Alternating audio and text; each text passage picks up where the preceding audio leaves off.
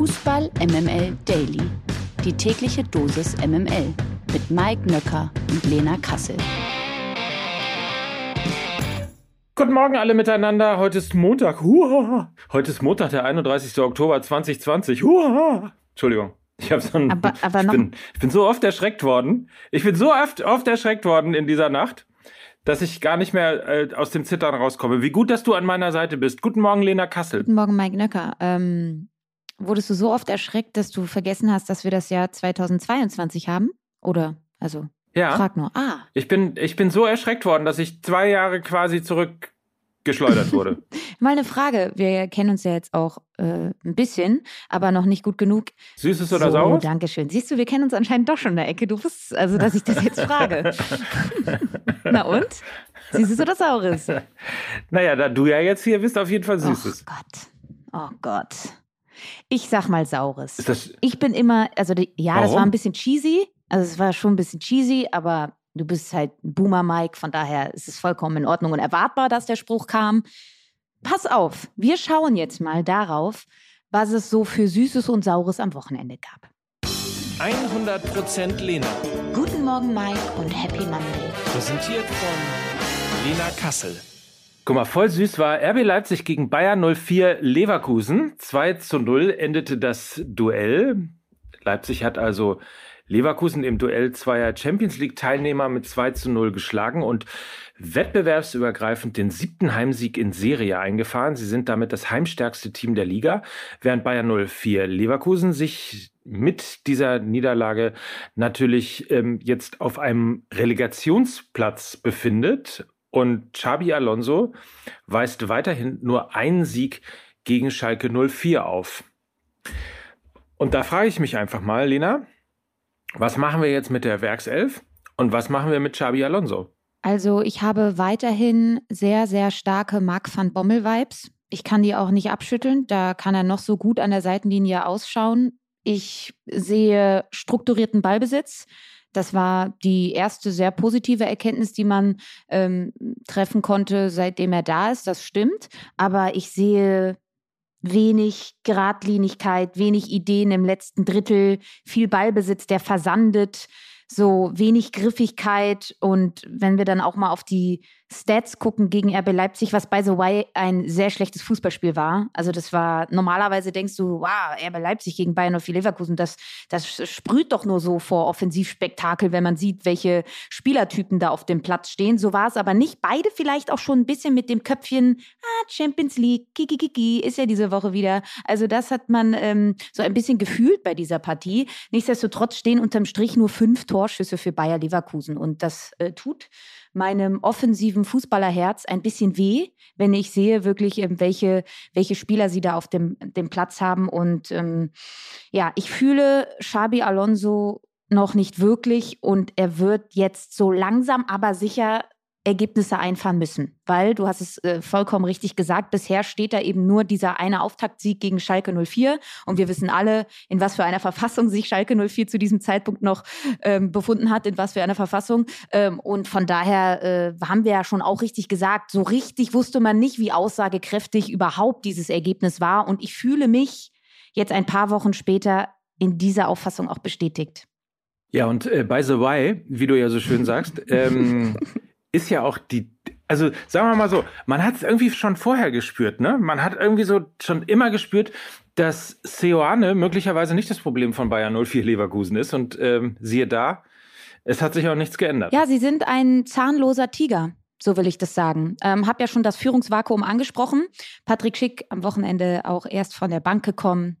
Die Tore von ihm in der vergangenen Saison haben, glaube ich, vieles kaschiert. Natürlich dürfen wir die Verletzung, die schwere Verletzung von Florian Würz nicht vergessen, der ein absoluter Unterschiedsspieler war und ähm, sehr, sehr oft serviert hat für Patrick Schick. Es war so ein bisschen äh, die Müller-Lewandowski-Connection, die die beiden hatten. Jetzt ähm, fehlt der eine und der andere ist nicht in Form und das ja, schlägt sich dann auch in den Ergebnissen nieder. Süßes und Saures in einem Spiel gab es bei VfB Stuttgart gegen FC Augsburg. 2 zu 1 endete das äh, Spielchen, das ähm, an Dramatik in Teilen kaum zu überbieten war. Es waren quasi andere äh, Gefühlswelten. Einen riesigen Befreiungsschlag für den VfB Stuttgart natürlich. Das 2 zu 1, der Heimsieg gegen den FC Augsburg. Man befindet sich erstmals nicht mehr auf den Abstiegsrennen. Und dann gab es natürlich diesen Monster-Schock eigentlich durch das frühe Gegentor durch Florian Niederlechner. Der VfB kam also erst in der zweiten Halbzeit stark zurück. Er spielte sich Chance um Chance, um dann ich glaube, in der vierten oder fünften Minute der Nachspielzeit durch äh, Waldemar Anton dann doch noch zu treffen. Riesenjubel in Stuttgart. Was hat der VfB besonders gut gegen den FC Augsburg gemacht? Sie haben ihr Spiel durchgezogen. 29 Torschüsse. Ist für mich gar nicht so überraschend, weil wenn wir eines wissen, dann, dass der VfB Stuttgart äh, Fußball spielen kann, Fußball spielen will und das haben sie genau an diesem Spiel zu Hause vor wahnsinniger heimischer Kulisse auf den Platz gebracht. Vollkommen verdiente äh, drei Punkte eingefahren. Und der FC Augsburg, also im FC Augsburg steckte wieder FC Augsburg drin. 37 äh, Prozent Ballbesitz, sieben Torschüsse, offensiv kaum Akzente gesetzt. Von daher war die Führung, die sie in der vierten Minute erzielt haben, sehr, sehr schmeichelhaft. Der VfB Stuttgart gerade in der zweiten Halbzeit wahnsinnig überlegen, äh, sehr gute Zweikampfquote und sich einfach für einen sehr, sehr guten Auftritt belohnt. Und ich bin mal wirklich gespannt, wenn Michael Wimmer so weitermacht, gerade äh, die Heimspiele auch gewinnt, dann hat er erstmal die Fans hinter sich, das ist ganz, ganz klar. Und irgendwann sicherlich auch Sven Mislintat. Und dann wird aus unserer romantischen Geschichte mit Jogi Löw nach Stuttgart auch nichts mehr. Aber ich glaube, das dürfte allen Anhängern vom VfB dann auch recht sein, wenn Michael Wimmer einfach genauso weitermacht, wie er jetzt angefangen hat. Denn das ist richtig, richtig stark. Und wenn im FC Augsburg wieder FC Augsburg drin steckt, dann steckt jetzt im VfB Stuttgart wieder richtig viel VfB Stuttgart drin. Und darauf kann man stolz sein. Und dann wird im Schwabenländle der alte Hit wieder aufgelegt. The Wimmer Takes It All. Uh, schön. Eintracht Frankfurt gegen Borussia Dortmund. 1 zu 2. Die Frankfurter Eintracht hat beim Duell mit Borussia Dortmund das Spiel dominiert und eindeutig mehr Chancen gehabt. Am Ende stand jedoch ein bitteres wie äußerst unglückliches 1 zu 2 zu Buche. Auch weil es keinen klaren Elfmeter für die SGE gegeben hat. Der Schubser von Adeyemi gegen Jesper Lindström war natürlich das Thema nach dem Spiel. Fakt ist aber, mit dem Sieg überholt Borussia Dortmund die Frankfurter Eintracht in der Tabelle und steht mit 22 Punkten auf dem vierten Platz. So, also, warum hat Frankfurt dieses Spiel nicht gewonnen oder anders gefragt, wieso hat Borussia Dortmund dieses Spiel gewonnen? Fangen wir mit Eintracht Frankfurt an. Hätte der Schiedsrichter und der ähm, Kölner Keller einen besseren Tag gehabt, und hätten die Frankfurter ihre Chancen besser genutzt, hätten sie dieses Spiel mit 4 zu 1 gewonnen. Ganz einfach, das ist Fakt. Auf der anderen Seite ist es auch Fakt, dass der größte Faustpfand, den Edin Terzic mitgebracht hat, die DNA und die Mentalität und die Haltung und die Widerstandsfähigkeit ist, die dem BVB in den vergangenen Jahren so oft abgegangen ist. Sie haben teilweise begeisternden Fußball gespielt, aber haben meistens sich versteckt, wenn es unangenehm wurde. Und wenn die Eintracht was an diesem Spiel gezeigt hat, dann, dass sie sehr, sehr unangenehm war. Also ob spielerischer Qualität, ob Intensität in den Zweikämpfen kann mich, also wenn selbst ein Daichi Kamada anfängt zu grätschen, dann wird es unangenehm.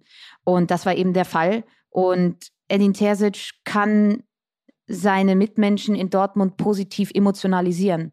Und ich glaube, das kann noch sehr, sehr erfolgreich werden, auch wenn sie nicht den allerschönsten Fußball spielen, wenig Ballbesitz haben, wenig ähm, gute Passqualität auch haben, ähm, viele Zweikämpfe verloren haben, teilweise wirklich ganz, ganz leichte Ballverluste. Also das war unterm Strich nicht wirklich ansehnlich, was sie da gerade in der zweiten Halbzeit gezeigt haben, waren aber mal wieder, muss man ja dazu sagen, brutal effektiv, sozusagen mit zwei echten Chancen zwei Tore zu machen. Und das ist eine neu gewonnene Qualität, die wir so von Borussia Dortmund erst unter Edin Terzic kennengelernt haben. Also eine neue Borussia, die wahnsinnig erfolgreich ist. Und ich bin sehr gespannt, wie lange die Ergebnisse äh, auch noch so bleiben, weil das ist halt das, was Edin Terzic momentan auf seiner Seite hat. Weil wenn sie dann irgendwann ausbleiben und so enge Spiele dann nicht mehr gewonnen werden, dann glaube ich, wird es unruhig. Weil dann ist dieser Fußball eben wirklich ausbaufähig, den er spielen lässt. Ja, und nochmal äh, zur Elfmeterszene zu kommen. Schon unmittelbar nach dem Abpfiff hatte Schiri Sascha Stegemann den Fehler eingeräumt und eine Aufarbeitung angekündigt. Dabei wird es in erster Linie um die Frage gehen, warum Videoschiedsrichter Robert Kampka beim Schubser von Adeyemi an Jesper Lindström nicht eingegriffen hat. Der Anspruch von mir und meinem Assistenten ist es, die Sache auf dem Spielfeld zu lösen. In Köln wurde der Sachverhalt geprüft. Dort ist man zu dem Ergebnis gekommen, dass die Entscheidung nicht falsch war. Das sagte Stegemann und erklärte dann weiter im Sport 1 Doppelpass. Der Checkprozess wurde viel zu früh abgebrochen. Videoschiedsrichter Robert Kampka habe nur, Zitat, auf die vier Standardkameras und leider nicht auf die weiteren zusätzlichen Kameras zugegriffen, obwohl die Möglichkeit da gewesen wäre. So Stegemann weiter. Noch ein Gedanke zu dieser Geschichte. Ähm, und das hatte, glaube ich, Manuel Gräfe auf ähm, Twitter erklärt. Auch gerne eine Follow-Empfehlung an dieser Stelle seitdem Colinas Erben ja nicht mehr am Start ist, kann man da auf jeden Fall mal vorbeischauen. Und Manuel Gräfe hat darauf nochmal hingewiesen, dass ähm, Robert Kampka am Sonntag schon wieder im Einsatz war als Video Assistant und zwar in der zweiten Liga beim Spiel Sandhausen gegen Braunschweig und er monierte für meine Begriffe vollkommen zu Recht an, dass das nicht äh, etwas mit Fürsorge, mit Verantwortung und Obhut zu tun hat, wenn du zwei Tage nach oder noch nicht mal 24 Stunden waren es ja, nach ähm, so einem Spiel und nach so einem Fehlverhalten wirklich von Robert Kampka ihn auch dann wieder einfach einsetzt. Da, äh, das hat vor allen Dingen auch nichts mit Leistungskultur zu tun, dass wenn du einfach äh, keine Leistung abgerufen hast oder beziehungsweise einen Fehler gemacht hast, dass du dafür dann auch Konsequenzen bekommst vielleicht auch Betreuung bekommst. Und das zeigt eben, wie verkommen das äh, System im DFB ist, was die Schiedsrichter angeht. Wenn du weißt, dass du Fehler machen kannst, ohne dafür bestraft zu werden oder Konsequenzen ähm, zu bekommen, oder eben, wenn du eben auch keine Rückendeckung vom DFB bekommst und vielleicht auch mal eine Pause bekommst nach so einem Fehlverhalten wie jetzt am Samstagabend, dann ist das wirklich äh, sehr, sehr alarmierend. Und das ist vielleicht auch ein Grund dafür, warum wir immer noch über den Video Assistant Referee so viel sprechen und die Qualität der Schiedsrichter, weil sie im internationalen Vergleich, die deutschen Schiedsrichter, wirklich, wirklich unterirdisch sind. Und das fällt mir persönlich immer ganz besonders auf, wenn ich Champions League gucke, wenn ich mich an die ähm, EM im vergangenen Jahr erinnere und wo ich wirklich vor dem Fernseher gesessen habe und dachte, ah, so kann der VAR also auch aussehen. Das kann schnell gehen. Das kann transparent gehalten werden. Aha. Und da muss man unterm Strich sagen, die Qualität der deutschen Schiedsrichter wirklich schlecht. Spitzenreiter, Spitzenreiter, hey, hey. So klang es mal wieder durch die alte Försterei. Union Berlin gegen Borussia Mönchengladbach 2 zu 1. Das wird eben dementsprechend auch durch alle Köpenicker Büroräume wahrscheinlich so heute klingen. Denn äh, man feiert eben die Rückkehr an die Spitze durch den Siegtreffer in der 97. Minute. Gewinnt Union Berlin trotz Rückstand das Spitzenduell eben mit 2 zu 1 gegen Borussia Mönchengladbach. Die Borussia klettert hingegen in der Tabelle weiter nach unten und befindet sich aktuell auf dem zehnten Platz. Es hat zwar bis zur letzten Sekunde gedauert, doch am Ende erobert eben Union mit dem Sieg wieder die Tabellenführung, die man ja kurzzeitig gegen den FC Bayern München verloren hatte. So, knapper Sieg. Noch dazu nach 0-1 ist das vielleicht sogar die größte Überraschung für dich? Also, dass Union zurückkommt oder dass Union knapp gewinnt? Also auf jeden Fall, dass Union jetzt auch noch äh, Spiele drehen kann. Äh, man hat ja eigentlich in der Vergangenheit immer gesagt, okay, wenn du gegen Union 1 zu 0 in Rückstand gerätst, dann wirst du nichts mehr holen können. Ähm, in der, die Vergangenheit hat aber auch gezeigt, wenn Union wiederum in Rückstand gerät, dann holen sie relativ wenig. Jetzt können sie plötzlich auch noch Spiele drehen. Und was mich am allermeisten überrascht hat, dass äh, der FC Union, der am Donnerstag ja noch international gespielt hat, mal ebenso 7,5 Kilometer mehr läuft als Borussia Mönchengladbach, die überhaupt nicht international vertreten sind. Und äh, dazu die irre Statistik, dass sie alleine in den letzten 30 Minuten drei Kilometer mehr gelaufen sind, äh, zudem einen höheren Ballbesitz hatten. Und ich glaube, in den letzten zehn Minuten sind da irgendwie elf Flanken in den Strafraum geflogen. Also das ist schon, das ist schon eine Qualität, ähm, also Wahnsinn. Und man kann dann unterm Strich eben auch sagen, dass es eine Willensleistung war. Union Berlin wollte dieses Spiel unbedingt gewinnen. Und sie haben sich einfach belohnt. Der Willen wurde belohnt und unterm Strich kann man sagen, Borussia Mönchengladbach hat es eben nicht genug gewollt. Und von daher ist Union Berlin auch nach diesem Spieltag vollkommen zu Recht an der Tabellenspitze. Und so langsam, aber sicher überrascht mich das jetzt auch nicht mehr. Ein Spiel nehmen wir noch genauer unter die Lupe, nämlich Schalke 04 gegen den SC Freiburg. 0 zu 2 endet das Reisdebüt gegen den SC. Die Breisgauer schieben sich mit dem Sieg weiter nach oben und befinden sich mit nur einem Punkt Rückstand hinter den Bayern auf Platz 3. Und SC Freiburg, ich sag mal, ein ziemlich ungünstiger Auftaktgegner für Thomas Reis, oder? Ja, total. Erstmal an dieser Stelle liebe Grüße an Mona. Die hat uns nämlich erbost geschrieben, warum wir denn nicht mal mehr über den SC Freiburg reden würden. Das tun wir an dieser Stelle. Und natürlich ein sehr, sehr ungünstiger Auftaktgegner für Thomas Reis weil man muss dazu sagen, der SC Freiburg hat in dieser Saison bisher nur zwei Niederlagen eingefahren, und zwar gegen Bayern und Dortmund. Das ist insgesamt der siebte Sieg gewesen. Sie stehen vollkommen zurecht auf diesem dritten Tabellenplatz. Sie haben ein wahnsinniges Gerüst, haben sehr viele ballsichere Spieler in ihren Reihen und deshalb war es für den FC Schalke eben extrem schwer, mit, glaube ich, 37 Prozent Ballbesitz überhaupt etwas auf die Beine zu stellen, weil sie ein bisschen auch entweder äh, von Ballverlusten des Gegners profitieren müssen oder eben Bälle aktiv gewinnen müssen. Und das ist eben extrem schwer, wenn du sehr viele ballsichere Spieler auf der anderen Seite hast. Und von daher ähm, ist es auch on top noch überraschend, dass der SC Freiburg, und das glaubt man vielleicht gar nicht, der SC Freiburg ist das zweikampfschwächste Team in der Liga. Warum?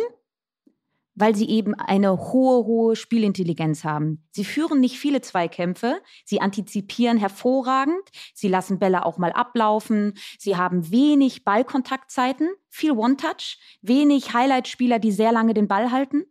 Und von daher müssen sie gar nicht viele Zweikämpfe führen und stehen trotzdem so weit oben. Das ist extrem smart, unfassbar clever.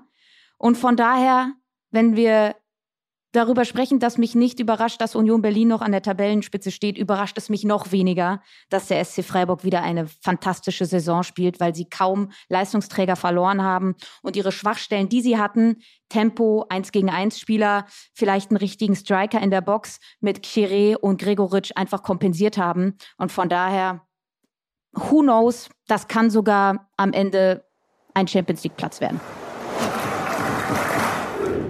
Übrigens, wenn sich bei dir schon Mona beschwert, dass nicht über Freiburg gesprochen wird, äh, wird sich heute bei mir wieder Herr Hillermann, mein Lieblingstaxifahrer aus München, beschweren, dass wir nicht über den FC Bayern reden. Aber was soll man auch alles über den FC Bayern reden, außer äh, super dominant. Seit Choupo-Moting dabei ist, verlieren sie kein Spiel mehr und sie gewinnen natürlich auch super souverän gegen Mainz 05.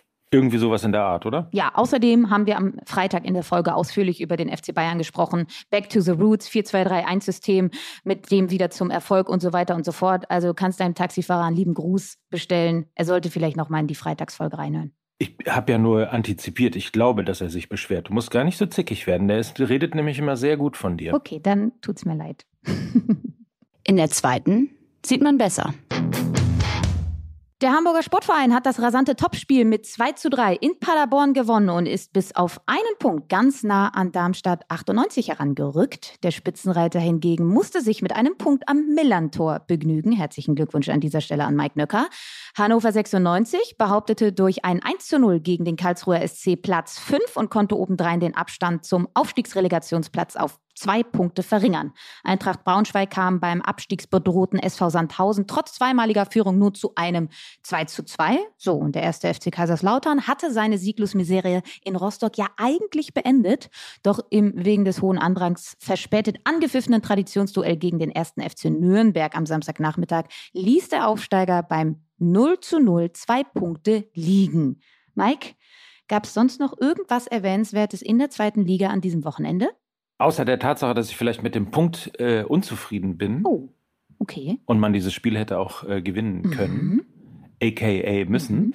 Ähm, kann ich noch verweisen auf die weiteren Ergebnisse? Holstein Kiel gegen Fortuna Düsseldorf 1 zu 2, Jan Regensburg gegen Hansa Rostock 0 zu 3, 1. FC Magdeburg und 1. FC Heidenheim trennen sich 1 zu 1 und Kräuter führt mit neuem Trainer neue Punkte, drei an der Zahl gegen Arminia Bielefeld 1 zu 0. MML International. Der FC Arsenal hat sich mit dem sechsten Sieg im sechsten Heimspiel wieder an die Tabellenspitze der Premier League gesetzt. Gegen Schlusslichten Nottingham Forest gewannen die Gunners 5 zu 0 und verdrängten Manchester City wieder vom ersten Platz. Der Meister hatte am Samstag mit einem 1 zu 0 bei Leicester City vorübergehend die Spitze übernommen. Nun liegt Arsenal aber wieder zwei Punkte vorne. Ganz weit weg von der Tabellenspitze sind aktuell weiterhin der FC Liverpool und der FC Chelsea. Am Samstag hatten Kloppos Reds auch ein richtig, richtig schweren Tag. Ähm, sie verloren nämlich und zwar 1 zu 2 zu Hause gegen Leeds United und das ist das Team vom früheren Leipziger Coach Jesse March. Auch Chelsea unterlag und zwar Brighton und Hove Albion mit 1 zu 4. Weiber, immer Weiber. Die Fußballerinnen von Bayern München bleiben dem Titelverteidiger VfL Wolfsburg in der Bundesliga weiter auf den Fersen. Die haben ihre Siegesserie zum Saisonstart ausgebaut und bleiben souveräner Tabellenführer. Die Mannschaft von Bayern-Trainer Alexander Strauß setzte sich am Sonntag gegen den SV Meppen mit 3 zu 1 durch und festigten mit nun 13 Punkten den dritten Platz hinter Eintracht Frankfurt und Spitzenreiter Wolfsburg. Die Wölfinnen von Trainer Tommy Stroth hatten beim 3 zu 2 beim Abstiegskandidaten Werder Bremen aber viel mehr Mühe als erwartet. Dennoch liegt Wolfsburg mit mit nun 18 Punkten aus sechs Spielen, vier Zähler vor dem ersten Verfolger Eintracht Frankfurt, der wiederum am Samstag nur zu einem 3 zu 3 bei der TSG Hoffenheim gekommen war. Ich kann ja sagen, also in vielen, vielen Bundesländern in Deutschland ist ja heute Feiertag, in den evangelischen zumindest, Reformationstag. Insofern gibt es die neue Folge Fußball MML morgen. Und ansonsten können wir euch nur entweder äh, ein schönen Feiertag wünschen oder einen guten Start in die Woche am Montag, je nachdem, ob ihr zu Hause abhängt oder arbeiten müsst. Habt einen feinen Tag. Ja, ein fröhliches Gruseln allerseits. Ne? Genau. Hurra. das waren Mike Nöcker und Lena Kassel für Fußball MML. Tschüss. äh, Stückchen. Entschuldige bitte, ich mache mich mal kurz Stückchen aus. Stückchen Brot dabei? Heilige Maria. Dieser Podcast wird produziert von Podstars bei OMR.